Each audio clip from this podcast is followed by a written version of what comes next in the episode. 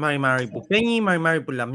Hola a todos, todas y todes. Bienvenidos al primer capítulo grabado en 2022 y ya nuestro primer año también a través de este espacio donde intentamos informar y conversar sobre la contingencia mapuche recado confidencial. Estoy con mi bueno Lautaro Yao. ¿Cómo estás, Lautaro? Mari Mari Peñi, estoy con, muy orgulloso porque estamos con dos, dos Peñis de un medio amigo, de un medio aliado en, esta, en este trabajo que hacemos nosotros de difusión. Ellos son los Peñis de Contraapra. Hoy día tenemos un programa especial y voy a hacer el disclaimer al tiro porque nosotros, por lo menos en, en Contraapra y en Recado Confidencial, los dos hicimos publicaciones a favor de Boric y en contra de Kass en la campaña. Obviamente por razones distintas, pero, pero parecidas también. Y mucha gente quizás va, no va a entender este, este capítulo, pero es necesario hacerlo. Este capítulo se va a llamar Contrainsurgencia Progre, un término que acuñé yo, inspirado en, en las declaraciones del Peñi Héctor Yaitul de la CAM respecto de esta nueva izquierda que él, él llama liberal, burguesa y, y, progresista, y donde él declara que no ve muchas esperanzas para el pueblo mapuche en este nuevo gobierno y que sería un, una ingenuidad pensar de que, de que va a ser así. Por lo mismo, en este escenario hemos visto el optimismo que tiene la gente con respecto a este gobierno, pero nosotros como medios que intentamos ser responsables y serios, me propuse, yo por lo menos, hacer estas preguntas que son, que son incómodas, pero que son necesarias en este contexto. Nosotros, como recado confidencial, entendemos que el gobierno de Boric era el mal menor y que obviamente era mucho mejor que el gobierno de Cast, pero sabemos que la represión no va a desaparecer de un día para otro. Así que mm, quiero darle el pase a los Peñi, no sé qué, quién va a hablar primero. Preséntalo como corresponde, Ricardo, por favor. Sí, porque, porque para las personas que se están conectando, y también hay que pensar en los que no tienen Instagram, es un medio de comunicación que funciona justamente a través de esta red social que desde Arauco, Mayico y Coutín, mostrando la verdadera historia y la realidad del conflicto en el Gualmapu, a través de memes o mostrando toda la información que vaya apareciendo justamente de, de, los diferentes problemas que ocurre con la presencia de la policía y militares en la zona. Han hecho un trabajo que es necesario y que justamente los medios oficiales no, no, no consideran así. Pero frente a todo lo que tú dices, Lautaro, vamos a tener que tratar de acortar la conversación porque mientras Boric elegía su gabinete, está todavía el estado de emergencia, ha muerto gente y aparte apareció la información del medio CIPER, que tuvo acceso a la mayor filtración de registros reservados de inteligencia policial y con la que ha elaborado diversos reportajes. Los dos más importantes son el monitoreo de carabineros a políticos, con una ficha extraordinaria, chats falsos que involucran a Giorgio Jackson con Héctor Yaitul, supuestamente habrá unos mensajes dentro de, de, lo que era la operación Huracán y que nunca aparecieron como parte de los guiones desechados, por decirlo de una forma. Y también, bueno, los 72 informantes que habría tenido Carabineros en, en, la Araucanía y que quedaron expuestos por mal manejo de estos datos. Entonces, no es menor lo que está ocurriendo. Para comenzar esta conversación con los chicos, eh, cualquiera de los dos que quiera responder, ¿cómo vemos justamente la aparición de este gobierno que, que, se declara más cercano a las ideas, pero que tenemos justamente a la CAMP que ya ha dado su opinión de cómo va a, a seguir funcionando o, o, manifestándose frente a, a, a, lo que pase después del 11 de marzo? Eh, bueno, del, de, de parte de los de lo que tú, mismo mencionaste, Peña Ricardo, era de la visión que tenía como positiva, se podría decir, la izquierda, voy a hablar así como más, más chileno, desde un punto de vista más chileno, que hay como una visión optimista de lo que hay dentro del nuevo gobierno, incluso era de lo mismo de los ministerios, están como, hay como una sensación no solo de, de optimismo social, sino incluso de económico, ahora por el mismo tema de, de la baja del dólar, todos esos temas. Si uno se va por el tema acá más, más mapuche, como que se encuentra una realidad totalmente, totalmente distinta, que es lo que incluso ni, en la misma página como que pasa que no lo entienden, hoy, hoy día hablamos con el otro administrador. Nos pasó incluso cuando compartimos los comunicados de, la de las organizaciones, de las principales organizaciones, no solo de la CAM, pero que también la cuestión de Comapu y Resistencia Mapuche Mayeco también habían dado unos comunicados en contra de, del, próximo gobierno. Claro, era, igual era obvio porque es una, un tema institucional y eh, ahí existe una diferencia totalmente dentro de incluso del mismo mapuche institucional con el mapuche autonomista. Y ahora lo que más causa conflicto es el mapuche autonomista, o sea, lo que más causa ruido en las noticias incluso. Y para este mapuche autonomista no es una visión positiva de lo que el próximo gobierno, es más de lo mismo. Si tú hablas con ellos vas a ver, eh, te van a decir, pero es que esto es como lo mismo que nos pasó con Elwin. Elwin llegó acá a decirnos, no, ahora van a ser uno, ahora se va a arreglar el tema de la Araucanía, ahora van a tener sus tierras. Ya, pasó el gobierno de Elwin, llegó el, la ley indígena en el 94, creo, si no, si no me corrige. claro, hubo restitución de tierras, pero no era lo que el mapuche autonomista esperaba. Después, claro, llegó Frey, llegó Lagos, y ahí comenzó incluso mayor represión cuando comenzaron las tomas de terreno directas. Después llegó Bachelet también con las mismas promesas, eh, incluso hasta Piñera siendo de derecha también prometía tierra, de hecho todavía creo que siguen entregando tierras. Ya han pasado ya 20 años desde eso y para el mapuche autonomista, o sea, 30, perdón, y el mapuche autonomista no, no ve un gran cambio, él ve que el cambio lo logra directamente, él entrando al fondo, por así decirlo, a recuperarlo, construyendo, trabajando sin, sin el papeleo, como esa visión más burocrática, por así decirlo. Y eso es lo que a él no le ve una diferencia del próximo gobierno de Boric, porque dice, hay todo un tema histórico que es como de, de paternalismo que está llegando el gobierno, y también un tema de desconocimiento, porque si tú ves bien este gobierno, no tiene como mucho conocimiento de la Araucanía más que alguna, claro, mucho mejor positiva que la... Es un partido joven, por eso ha tenido que volver a juntarse con la coalición, porque al final por sí solo tampoco era muy válido.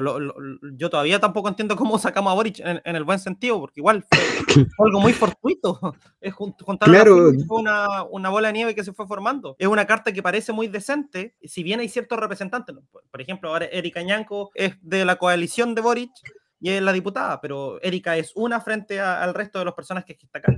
Independiente de la, la minera Cañán, más, del, más de en del gobierno, hay como todo un, todo un desconocimiento de lo que realmente pasa aquí. Al menos lo digo de mi personal, de que yo, porque yo hace varios años que estoy como buscando toda la información. Yo recuerdo un debate de Boric en el año 2016, que fue contra el, este diputado Gonzalo Fonsalía de Renovación Nacional. Y en ese debate, Boric dominaba muy bien el tema de la, de la usurpación que hubo en Gualmapo y los títulos de Mercedes.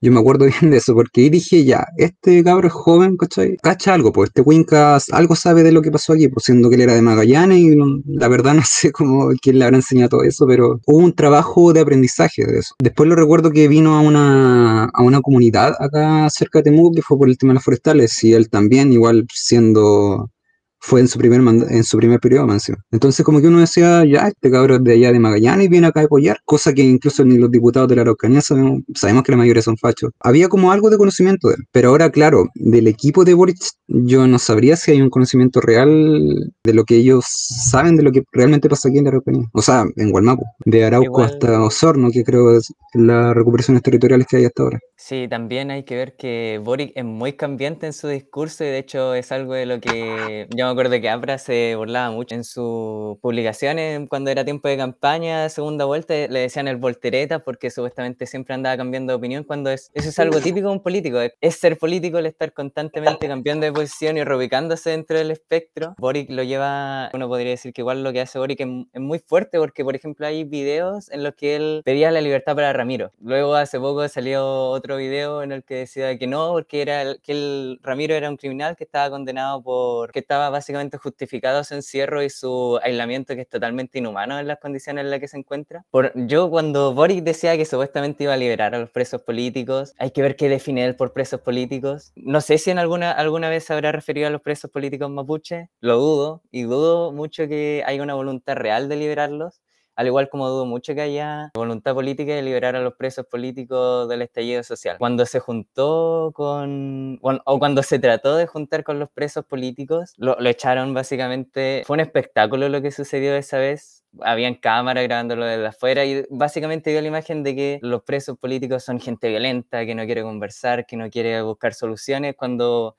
básicamente porque muchos de esos cabros están ahí por culpa del Congreso, por culpa del Estado en el que él participa y que es cómplice, y además por firmar un, un acuerdo que eh, no incluye en ningún momento reparación, ni justicia, ni amnistía, ni, ni, ninguno de esos, ni ningún punto similar, sino solamente una nueva constitución.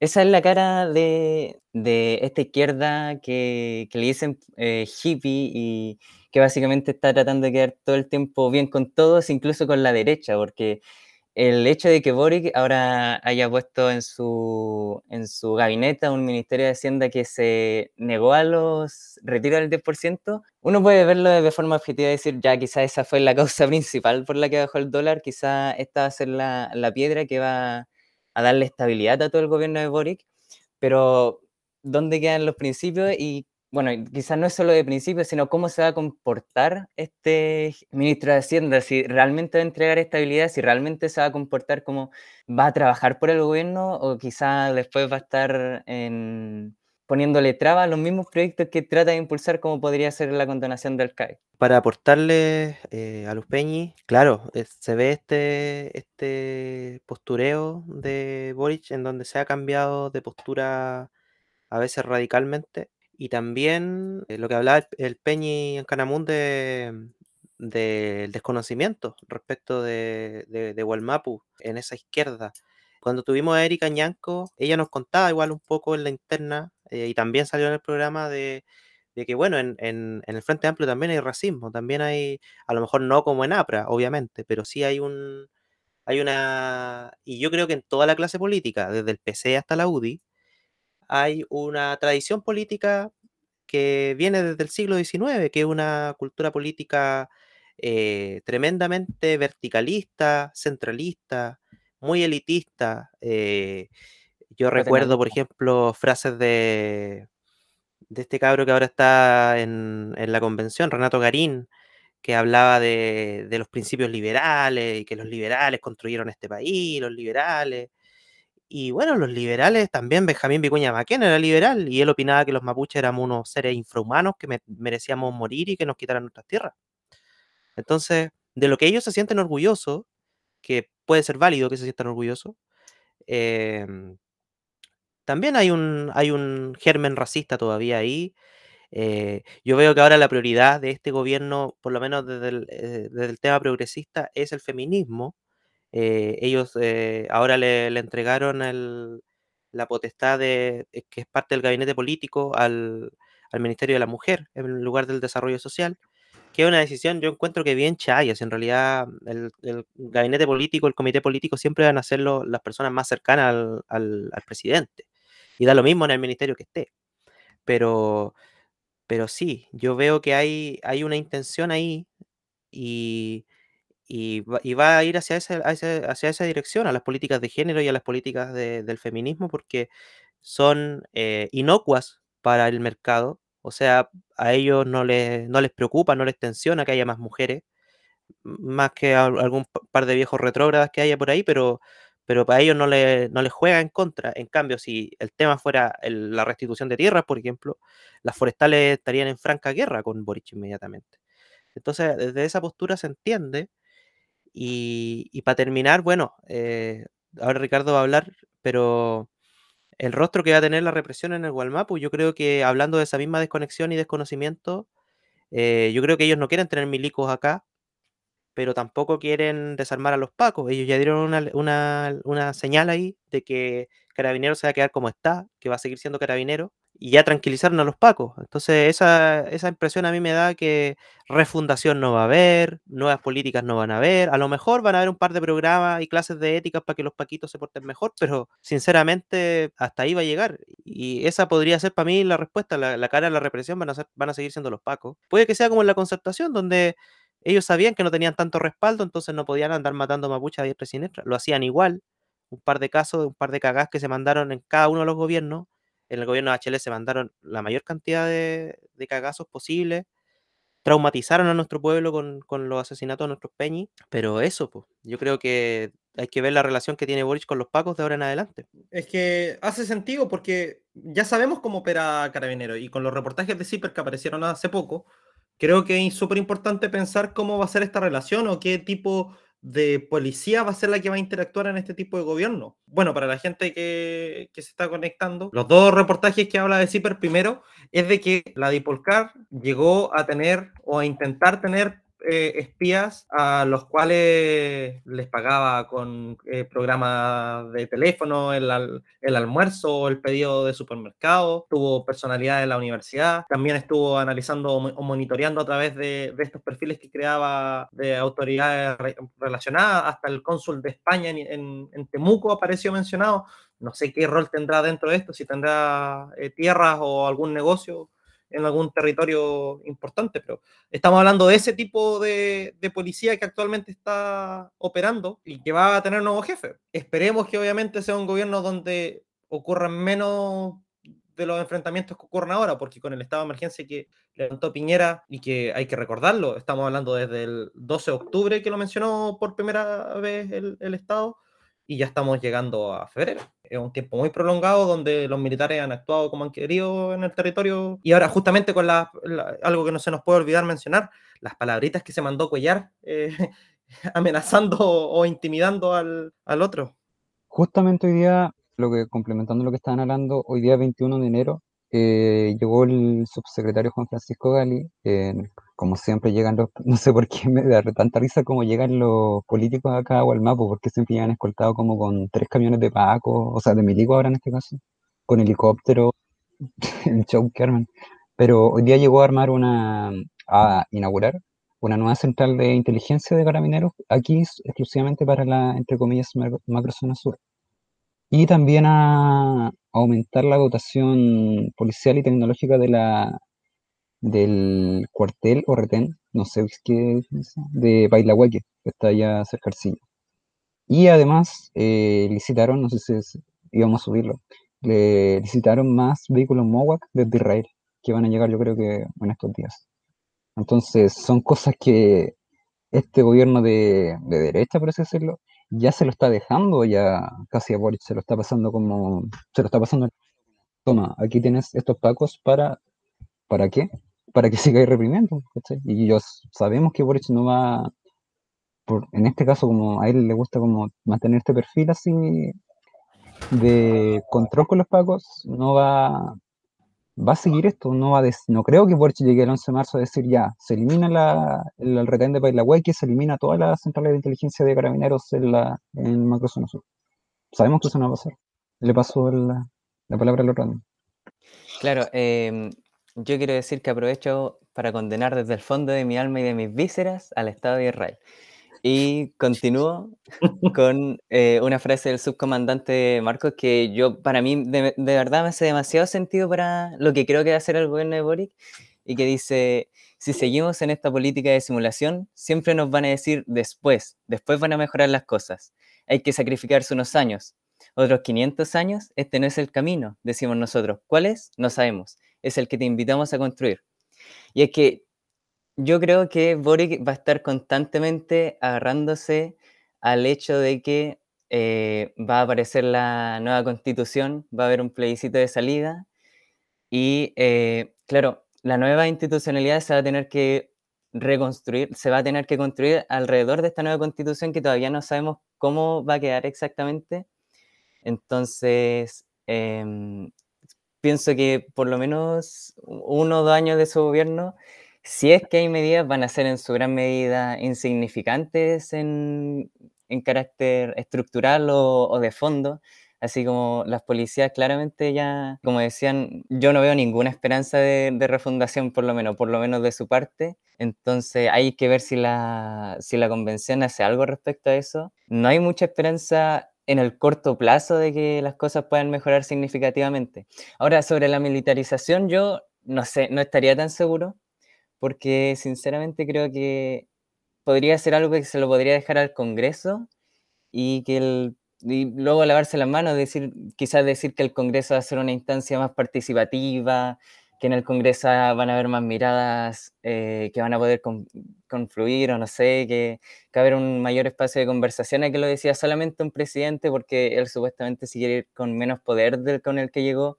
Entonces no me sorprendería que fuera una edición que la dejara al Congreso y que el Congreso en definitiva va a alargar el estado de excepción porque creo que estoy bastante seguro de que es en su es en gran parte va a ser oposición a su gobierno, va a ser mayoría oposición, así que no veo un futuro mucho mejor. Obviamente hubiese sido peor un futuro en el que caso hubiese sido presidente, pero tengo una mirada más pesimista, por lo menos de represión, más o menos pesimista. Sí, Peñi, toda la razón. Yo, yo creo que, es lo más fácil, se va a ir por lo más fácil y efectivamente lo más fácil es eh, dejarle las cosas al Congreso y poder echarle la culpa a otra persona o, a varias personas en este caso. Y bueno, siguiendo por ese hilo del tema de la militarización, es preocupante, es preocupante mm, ver que el estado de excepción se transforma en regla, se transforma en algo que, se va convirtiendo en algo normal en nuestras vidas, porque yo he analizado otros casos de, regiones militarizadas, particularmente en Latinoamérica, donde, donde hay una alta presencia indígena, donde hay pueblos que han sido oprimidos, como el, Maya Quiche, por ejemplo, en, en Guatemala. Eh, los pueblos de Chiapas, eh, en México. Un profesor que yo tuve hace poco tiempo, yo me metí a un seminario de, ¿cómo se llama?, de narcotráfico hace poco, de la geopolítica del narcotráfico. Y mi profesor eh, se llama Norberto Emerich, él es muy experto en el, tema de, seguridad y, geopolítica en Latinoamérica. Y él decía que los, eh, sus profesores, que muchos eran estadounidenses, tenían una frase que que decía algo así como en una guerra, ya sea esta tradicional, digamos, entre dos estados beligerantes, o no convencional, un conflicto no convencional, como en el caso del pueblo mapuche, la única política de derechos humanos que existe es el silencio. Esa es la única política que existe, el silencio. Entonces, cuando pasan estos crímenes, cuando hay violaciones de derechos humanos, solo valen cuando les toca al vencedor ser la víctima, pero cuando son los vencidos, las víctimas, y, eso lo hemos visto siempre en la Segunda Guerra Mundial, la Primera Guerra Mundial también, en Vietnam, que se la pasan lloriqueando por Vietnam los gringos cuando en realidad fueron ellos los, agresores. Eh, entonces es preocupante que nos acostumbremos a tener milicos en las carreteras y en las calles creyendo que esa es la solución al, problema. Esa no es la solución. Eh, y creo que, claro, a lo mejor Boric tiene las buenas intenciones de en algún minuto que los milicos ya no sean necesarios, pero la realidad es que yo lo veo cada vez más, más difícil. Y, una última cosa, siguiendo la línea del Peñi que, citó al comandante Marco, al subcomandante Marco, yo también tengo una cita de Asata Chakur, que fue líder del, del Partido de los Panteras Negras. Ella decía, nadie en el mundo, nadie en la historia ha conseguido nunca su libertad apelando al sentido moral de sus opresores. Eso se lo dejo para la mente a, todos los peñis que nos escuchan y a la mía igual. My Peñi era para seguir la, idea del, problema de que iba a ser del Congreso, porque ese tema es súper importante porque si dentro los del primer periodo que iba a estar Boric, si el tema de Gualmapo, el conflicto, se lo pasa al Congreso, eh, o sea, va a haber harto progreso respecto a eso, pero si se lo llegase a pasar al Congreso, prácticamente vamos a estar perdidos, incluso peor que ahora, porque el Congreso va a seguir sacando nuevas leyes de represión respecto, o sea, contra nosotros, por así decirlo. Más leyes de represión, de militarización. Por ejemplo, recordemos que Miguel Mellado, que era como el principal, es como el principal impulsor de las leyes más nefastas que se han creado en esta zona, como la, la entre comillas, ley del robo de madera y la misma, la misma estado de excepción eh, la ley Juan Barrios, por ejemplo, también, y un par de leyes más que ahora no la recuerdo, pero todas estas han sido promulgadas por el Congreso principalmente, porque recordando lo básico que aquí la mayoría son fachos, y siempre aquí de más o menos de Biobío a, la zona de los lagos van, a haber más políticos de derecha, en este caso más, más parlamentarios. Así que en ese punto, si ya el gobierno se lo pasa al, al Congreso, prácticamente va a ser lo mismo que ahora, incluso peor.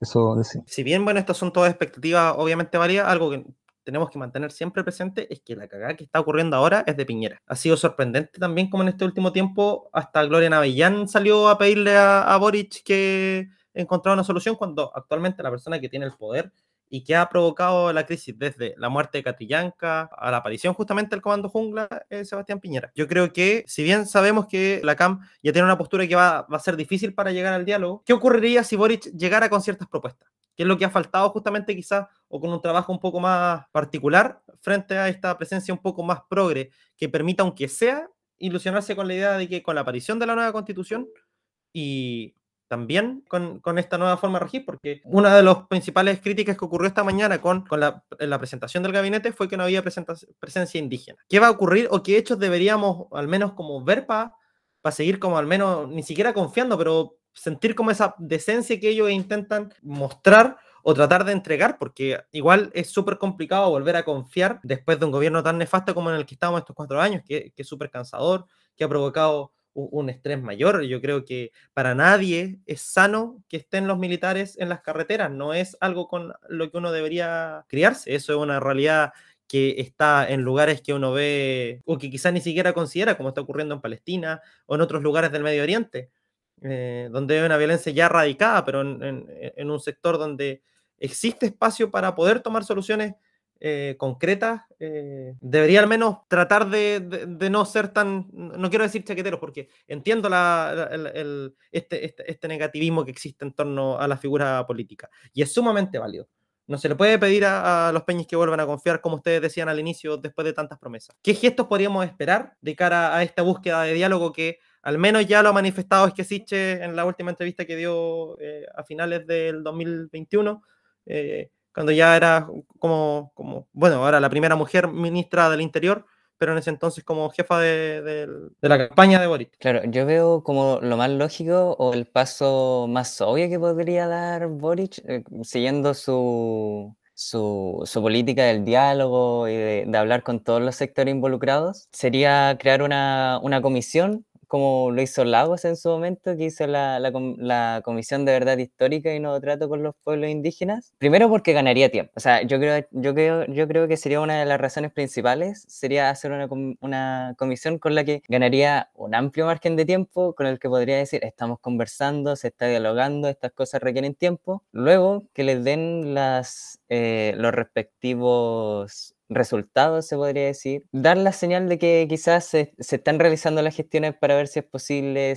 quizás que se va a ir a terreno, quizás realizar una visita a la Araucanía. Serían como los pasos que yo imagino que podría dar, dar Boric tratando de él dar una imagen de que el, conflicto se está solucionando y de que se está haciendo algo para lograr paz a la Araucanía. Algo que noté con el último meme que subimos al, a la cuenta y que, claro, que era de cierto modo atacando a Boric y, el optimismo que exacerbado que algunos tienen por su gobierno, era de que si, que por ejemplo las recuperaciones territoriales no pueden parar, no pueden parar porque hay una comisión eh, diciéndonos lo que nosotros ya sabemos, que hubo despojo de tierras, que hubo crímenes básicamente, que todo se hizo de manera ilegal, incluso para los estándares del Estado que no, no eran muy altos. Eso, yo, yo creo que va a ser un, un proceso bastante lento y en el que constantemente va a estar un sector de la izquierda pidiendo que se que paren las recuperaciones territoriales, que pare el proceso de, autonomía y yo desde mi punto de vista creo que es algo que no puede suceder porque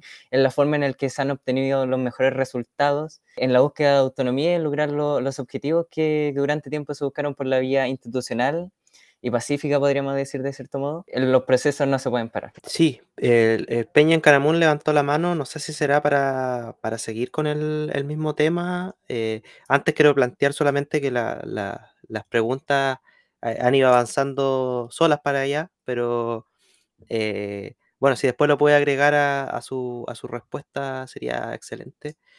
Pero la segunda pregunta, y es para donde nos dirigimos finalmente, porque Ricardo ya adelantó un poco eh, respecto de este trabajo tan nefasto de, inteligencia que ha hecho Dipolcar, eh, que incluso en algún minuto investigó al, propio Boric.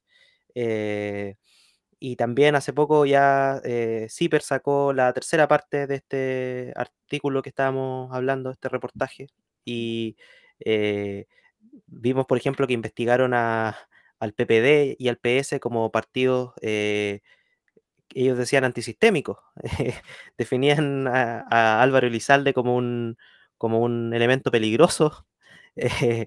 Y eh, bueno, al PC lo investigaron a través de la fiesta de los abrazos, eh, un lugar abierto donde van muchas personas, incluyendo muchas bandas buenas, pero viendo que es tan ineficiente eh, la inteligencia, eh, o no sé si la palabra es ineficiente, es, básicamente es inepta, es ridícula, es penca, Ricardo me dijo antes, es, derechamente es penca, es rasca.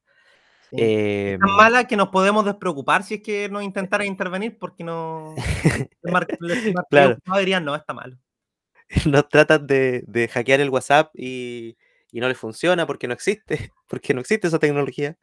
Y bueno, basándonos en eso, en esa experiencia, sería de, de perogrullo que Boric y, eh, tiene dos caminos acá. O hacer la gran concertación eh, post-2000, post-2004, que es hacerse el weón con, con, la inteligencia y con la represión. O tomar el camino que tomó eh, el gobierno de Elwin en adelante, la primera etapa de la concertación, que fue la etapa de la fundación de la oficina que es introducir una nueva inteligencia, entre comillas, nueva, porque los elementos nuevos que tenían eran ciertos personajes, ciertos, ciertas personas, de, particularmente del PS, que habían aprendido inteligencia en la RDA, en la Alemania comunista, eh, pero los agentes de campo seguían siendo los represores de la CNI, los mismos miembros de la Dipolcar y gente de la PDI también. Entonces, la pregunta que yo hago es, ¿estamos ante el nacimiento de un nuevo sistema de inteligencia contra las organizaciones de resistencia y autonomía mapuche? Eh, ¿Podríamos esperar que, que Boris para Callao funde una oficina para hacer las cosas bien esta vez? Porque sabemos que la inteligencia ahora no lo ha hecho bien.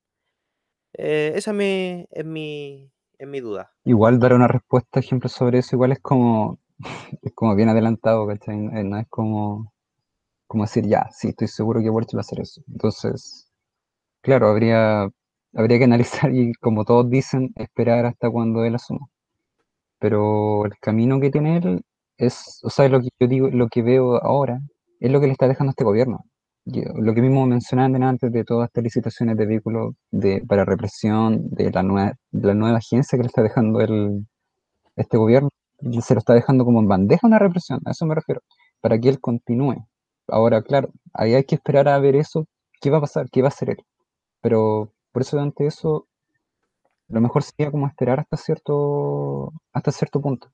Quizás no el 11 de marzo, obviamente va a estar preocupado de otras cosas. Sabemos que el tema Walmapo no es tan importante para, para ese gobierno. Entonces, el punto. De paso la palabra a Lorena. Bueno, yo no soy experto en, en, inteligencia ni tampoco en cómo funcionan las, esto, las ramas de la Fuerza Armada, pero eh, supuestamente ahora con la militarización estaría funcionando una inteligencia propia de la Armada y que hasta ahora no, no sabemos cómo, qué, qué, tan efectiva sería, si es, sería igual de rasca, por decirlo así, que, que la de que la, que la de carabineros que o hace un una muy mala investigación, un muy mal trabajo de inteligencia o lo falsifica directamente. Entonces, claro, también analizar esto de que también ver si habrían agentes de, del pueblo mapuche, por decirlo así, eh, institucional, que se hayan adaptado al modelo institucional, que estén dispuestos a entregar a, a otros peñi, a la mien, que, que, claro, estén llevando la lucha, pero por otros medios. Em, eso, eso fue básicamente lo que fue la oficina, que fue a eh, compañeros traicionándose porque no, no eligieron la, la, misma vía de lucha, o bueno, si es que consideramos que el Partido Socialista realmente continuó luchando contra la derecha, o si solamente se adaptó y, y, se, adaptó el sistema y, y parasitó el mismo. Entonces, yo quiero creer que no, yo quiero creer que, aunque, claro, hay parte, hay em, políticos mapuche que, que rechazan eh, la vía armada, em, no, no, quiero creer que estarían dispuestos a, entregar a otros peños también. Pero la, la inteligencia de, de, la Armada, yo por lo menos no, no he visto eh, documentos filtrados suyos hasta, el momento, entonces eh, e, es, difícil dimensionar la cantidad de información que llevan hasta ahora porque ha sido ya increíble la, la, cantidad de tiempo que se han podido mantener la militarización. Y de hecho en, en Temuco se grabó un dron de los que se utilizan en Medio Oriente grabando, eh, sobrevolando la zona. Entonces, ¿qué, ¿qué, es lo que saben hasta ahora? No lo sabemos. ¿Y, y qué es lo que hará Boric? ¿Qué tiene que dirigir, que tendría que dirigir esos esfuerzos, tampoco está muy claro. Sí, bueno, el, el finalmente la provocación eh, de la pregunta es, eh, es, lo, es parte de la imaginación, ¿cierto? Porque todavía falta mucho para poder ver para dónde va a caer el, el árbol, por así decirlo. pero, pero claro, eh, es interesante lo que dice el Peñi porque la Armada sí, sí eh, tiene, tiene buen historial en ese sentido. Eh, recordemos que el, golpe de Estado fue, fue un complot eh, en donde particularmente participó Merino como almirante em, y nunca fue, fue, muy difícil de detectar. De hecho, las filtraciones que, que ocurrieron ocurrieron en otras ramas del ejército y de la, de, la FACH principalmente. Pero, pero siguiendo con, esa línea y, el Peñi decía algo bien valioso delante, yo creo que deberíamos enfocarnos en eso, porque ya hablamos un poquito del, gallito que, va a existir con la CAM. Yo no me esperaba que Sichel la nombraran como ministra del Interior, siendo que ella declaró una cuestión que yo consideré torpe en ese minuto, cuando dijo que, que había que negociar hasta con la CAM porque para empezar la CAM no, en ese momento no demostraba ningún interés por negociar. Eh, y por otro lado, eh, la derecha casi se la come viva ese día, la, trataron súper mal, ahora la están todos felicitando, pero en ese momento la, trataron pésimo. Pero el Peñi decía algo súper importante que era el tema de que, de que no hay que dejar de, recuperar tierra. Nuestro camino es un camino que, que otros Peñis han elegido por nosotros, otros Peñis comenzaron, Peñis más, más viejos que nosotros, eh, hay una infinidad de gente que participó en procesos de recuperación de tierra que, no se conocen. Nosotros, o la mayoría de la gente solamente conoce a los mártires, pero hay mucha gente que, ha hecho de esto un modo de vida porque no le quedó de otra. Con la pandemia se acrecentaron mucho las recuperaciones de tierra. Yo recuerdo que la zona de Nueva Imperial, por ejemplo, toda esta zona de Huenteche, eh, Lautaro también, eh, muchas zonas se vieron de un momento a otro llenas de recuperaciones en los alrededores de los pueblos. Yo recordaba el pánico que había, sobre todo en el verano del 2020, creo que fue, o 2021, no recuerdo cuál, pero fue durante la pandemia. Hubieron muchas recuperaciones y empezó a haber pánico en, en ciertos sectores latifundistas y era gente que entraba a los fondos por necesidad porque finalmente muchos venían de Santiago, se habían tenido que ir a, a Santiago porque no tenían tierra, sus familias les quedaba muy poca tierra, no podían vivir todos ahí. Eh, y ahora volvían sin nada, porque la verdad que Santiago es cada vez más invivible y es cada vez más difícil tener propiedad en Santiago. Eh, poder tener la casa propia es más que un sueño, es muy, muy difícil. Eh, entonces también ah, nosotros socialmente nos hemos visto comprimidos varias veces y como decía el Peñi, postergados. Elwin nos venía diciendo eh, no, ahora llegó su momento, pero el momento al final nunca llega. Entonces, eh, sería iluso eh, de nuestra parte llamar a la gente a, no recuperar, a esperar de alguna manera que la CONADI empiece a agilizar las cosas o que esta nueva institucionalidad que surja, que en realidad tampoco podemos hablar mucho de eso porque no se sabe mucho de, de esta nueva CONADI que quieren formar o hacer un Ministerio de Pueblos Indígenas. Da lo mismo, finalmente si se sigue haciendo a la manera de la concertación, va a seguir funcionando igual de mal y igual de lento. Eh, entonces eso, pero no solamente recuperar tierra, sino que eh, entender esta recuperación y lo que habla la CAMP que dice el tema del control territorial no se trata solamente de, recuperar territorio, sino que de ejercer la autonomía en el territorio, de, no necesitar de, la institución, no necesitar del WINCA para tener salud, para tener educación. Eh, para poder transportarnos, para poder comercializar eh, nuestros productos, porque finalmente nosotros no nos podemos ver excluidos de la economía. También tenemos que ejercer nuestro rol y buscar nuestro camino, que yo creo que puede ser la economía circular o la economía de pequeña escala. Y bueno, finalmente ese es nuestro camino. El camino de la autonomía es, es, largo, es tortuoso, es menos entretenido que el, institucional, porque el institucional está permanentemente con promesas. Tiene menos promesas, tiene menos, menos brillo, por así decirlo, menos glamour, pero pero es necesario, es completamente necesario. Te doy la palabra, Ricardo. Yo creo que, ya para ir cerrando esta conversación, creo que al final eh, el camino también está en una reparación, que también esto yo, yo sé que suena súper distópico, pero la, la, comisión de reparación tendría que incluir muchos aspectos, quizás también, eh, no solamente eh, enfocándose justamente en la autodeterminación, en este proceso intercultural que necesitamos también enfrentar, que sea desde la recuperación de, espacios, por ejemplo, pensando que en Temuco no existe ningún lugar ceremonial, a excepción del Cerro Ñarol, que tiene todas sus dificultades para entrar, y históricamente se ha, sabido que no, no, es un lugar plenamente para que eh, las comunidades puedan hacer sus rogativas, hasta resignificación de historia, estamos en un punto quizás con una persona con la capacidad de eh, empezar a limpiar esta imagen de la pacificación y que ya eh, el periodo de la ocupación sea mencionado como tal y que, que la gente también lo empiece a construir hacia el futuro. Son varias señales que, podrían darse a través de, todo este progresismo que está ahí, que si bien obviamente da desconfianza, vuelvo a reiterar, puede haber ciertas señales. Yo intento tener. Para complementar lo que dijo el Peña Ricardo, era, bueno, lo que estaban diciendo antes que tenía que decirlo. Al respecto de lo que ustedes están hablando de la deuda histórica, sí, o sea, siempre se usa ese concepto. Este concepto lo utilizan siempre lo, o sea, más que nada los políticos de izquierda. Igual lo usan la derecha, pero yo sé que no saben qué significa. Pero ese concepto de deuda histórica, más que nada de lo que pasó aquí, la verdad es que la izquierda política tampoco lo domina mucho. Si uno le pregunta a un político de izquierda, tampoco va a saber cuál es realmente el conflicto de dónde nace, desde 1852, incluso desde antes, de la, ocupación del Futahuimapu, desde desde los verdaderos problemas, incluso hasta el del Tratado Tapigüe. Yo creo que a ustedes les pasa que hablan con un chileno promedio y no tienen ni idea de lo que pasó entre 1852, entre 1860 hasta 1884 aquí en este territorio. Incluso aunque sean de izquierda, van a saber por qué el mapuche se revela de esa forma.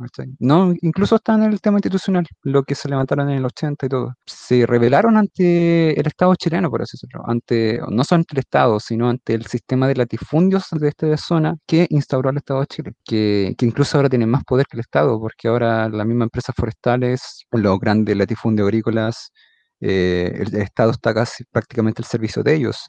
Eh, le ha dado proyectos, o sea, le siguen incluso dando proyectos, los siguen financiando, subvencionando a los fondos agrícolas, a los fondos forestales.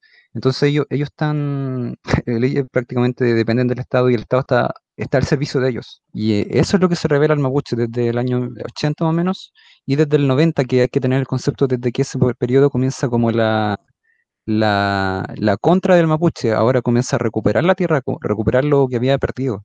O sea, ¿cuánto quedaba? Quizá un 4% de lo que era el, el Mapu histórico, desde hasta 1852. Pero sin embargo, el mapuche fue avanzando. Y ahí es cuando comienza más o menos como la historia del periodo que estamos ahora.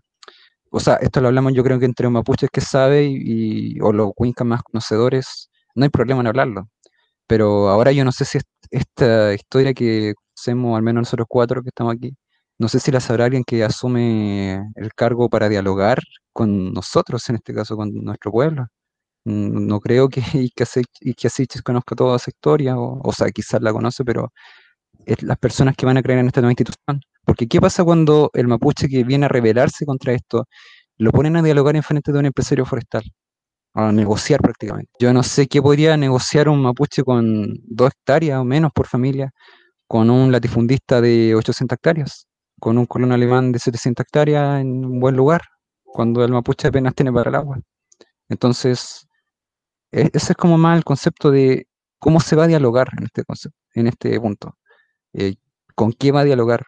¿Con el dueño de Forestal Meninco? Y al lado va a poner a, a no sé, a Héctor Va a poner al líder de organización. Las forestales, de, todos los, de todas las subvenciones, todo el apoyo, vienen a dialogar con las personas oprimidas. Entonces, ese es el punto de, de inflexión que tiene que tener el nuevo gobierno. Bueno, chicos, bueno, siempre estas conversaciones dan para largo. Siempre hay que pensar en quiénes nos están escuchando, de tratar de de hacer este diálogo lo más práctico para, para ellos, de que este, quizá ojalá se pueda repetir estas ocasiones de seguir dialogando, porque todavía falta la parte más importante. Digo, nosotros lo seguimos discutiendo con Lautaro, nos falta jugar a Piñera, hay que dedicarle un capítulo completo a todo lo que ha sido su gobierno. Sí, pues efectivamente, y bueno, quedan invitados, invitadísimos para otra oportunidad, si es que pueden y quieren venir de nuevo.